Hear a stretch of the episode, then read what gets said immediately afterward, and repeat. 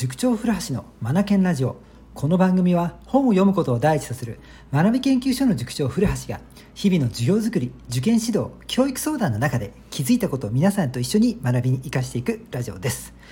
はい今回通常放送通常放送うまく言えなかったな久しぶりだからかな。通常放送なんですよね。はいお久しぶりです。はい。えーとなんで久しぶりなのかって考えてみると逆算していくとまずお盆休みがあったでしょ。そう。山の日もありましたもんね。でえっと祝日やお盆休みは放送しないと決めていたのでこれお休みでしたでしょ？でそれから夏休み子ども相談室という特別企画でね配信もしていたので通常の放送って久しぶりなんですよね。うん。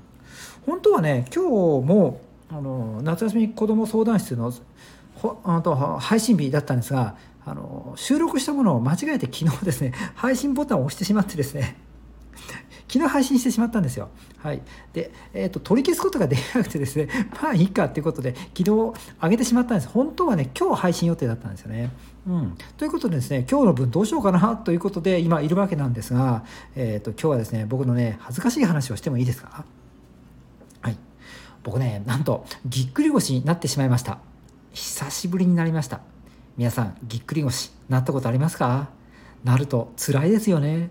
うん。腰ってこんなに動き人の体の要だったのかって思い知らされますよね。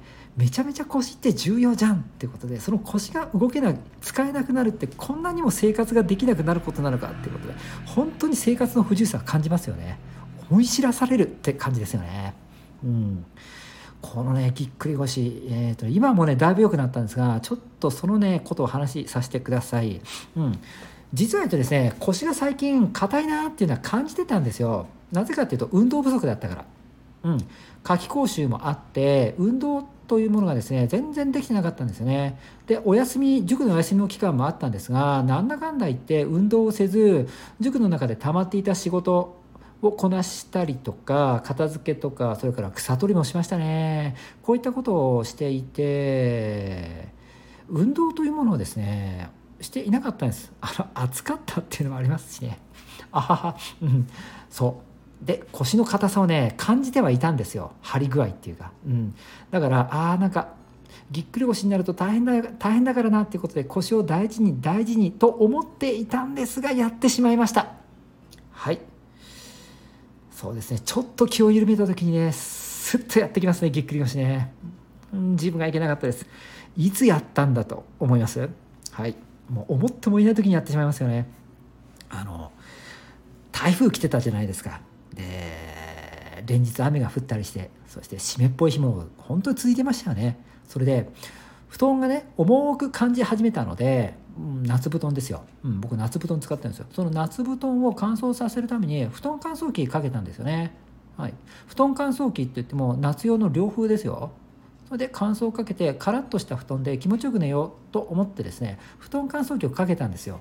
かけたのはいいんですがその後ですよ、ね、布団乾燥機のタイマー60分かけたんです。それが60分終わりちょうど終わった頃にですね、うん、コンセントを抜いて布団乾燥機を片付ける時にあの片付ける時にね前かがみの格好になったんですよね。普段取らないような格好ですよ。その時にピキッと腰の方から音が聞こえたんですよね。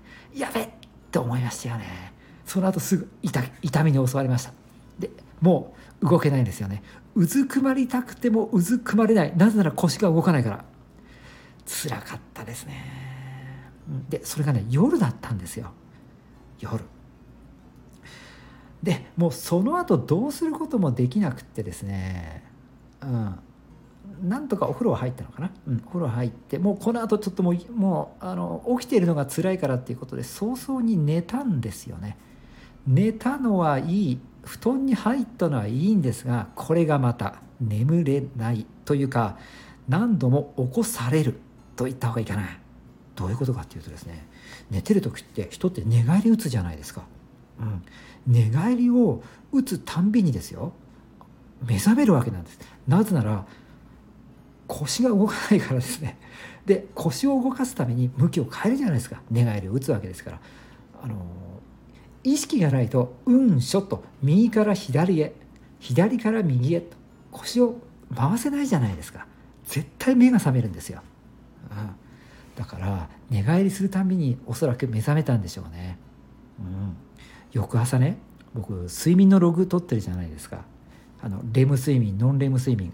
ね。どんなサイクルでやってきてるのか。深い睡眠がどの時間にどれぐらいの時間取れたのか。っていうログを取ってるんですが、うん、興味があってですね。翌朝。見てみたんですよね。はい、腰痛腰痛を患った日の夜の睡眠どんなになってんだろう皆さんどうなってると思います？ほとんど寝てないですよ。はい、いやこんなたくさん起きてたのかって、うん、普通の人全然違いますね。うん、だからそれだけ痛み痛みを持って、えー、夜過ごしていたってことでしょうね。だから日中は眠かったですよね。それがね昨日の話なんですよね。で昨日ね一件お客さんと会う予定があったんですが午後からね申し訳ないってことですね腰がどうにもっていうことでですねちょっとあのー、お会いできないってことでその旨伝えさせて本当にあの丁重にね、あのー、謝罪をさせていただいたんですがはい。で一日安静に過ごしたんですよね。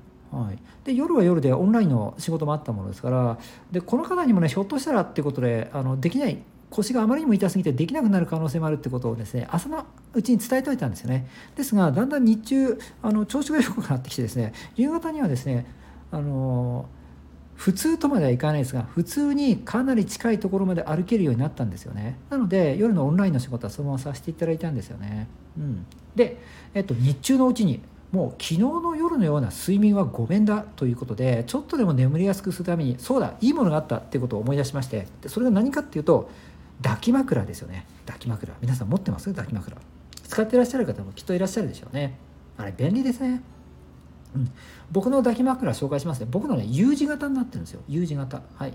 U のあのくぼのところにねちょうど頭を落とすような感じがあの一般的な使い方なのかな、うん。まあ、あといろいろ使い方あると思うんですが、えーと、足を下の方に、えーと、手を下の方に挟んだりとかねいろいろ使い方あると思うんですが上下逆にするとかね、うん、でね、えーと、抱き枕を使ってその日の夜は寝たんですよね。それがね昨日の夜なんですよね。もう効果てきめん。めちゃめちゃ楽でしたね。なんていうんですかね。こう腰を預けられる場所がある。というのこの安心感。で実際に痛みを感じなかったのですごい心地よかったですね。で日中あの腰の痛みをかばうがために変なところ普段使わないような筋肉使ったりして立ったり座ったりしていたものですから慣れない筋肉疲労が溜まってたんでしょうね。うん。夜はねぐっすり眠れましたね。はい。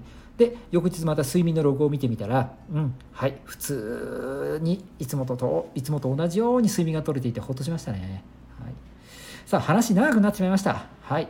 腰痛本当気をつけたいですよね。皆さん気をつけてくださいね。やっぱね運動はねこまめにあのしていかなくちゃダメですね。これ本当そう思いました。それとあとはもしもの時のために、うん、抱き枕用意しておくといいかもしれないですね。これ僕僕からのあのあのアドバイスですね。はい。ということですね。もうね今日はだいぶいいんですよ。だいぶいいんです。もうこのまま仕事、うん、入れるかなと今思っています。しかし、まだ少し痛みあるので、油断は禁物っていうことで、腰のことをね、少し気にしながらですね、この後、あの無理をしないで過ごしていこうかなと思います。さあ、まだまだ暑い日続きます。えー、寝苦しい日も続くかもしれないんですが、腰を痛めてしまうと本当に苦しく大変な夜になってしまいますので、そうならないように皆さん腰のケア大事にしていきましょうね。今日も最後までお聴きいただきありがとうございました。Read more, Learn more, Change the Group 素敵な一冊を。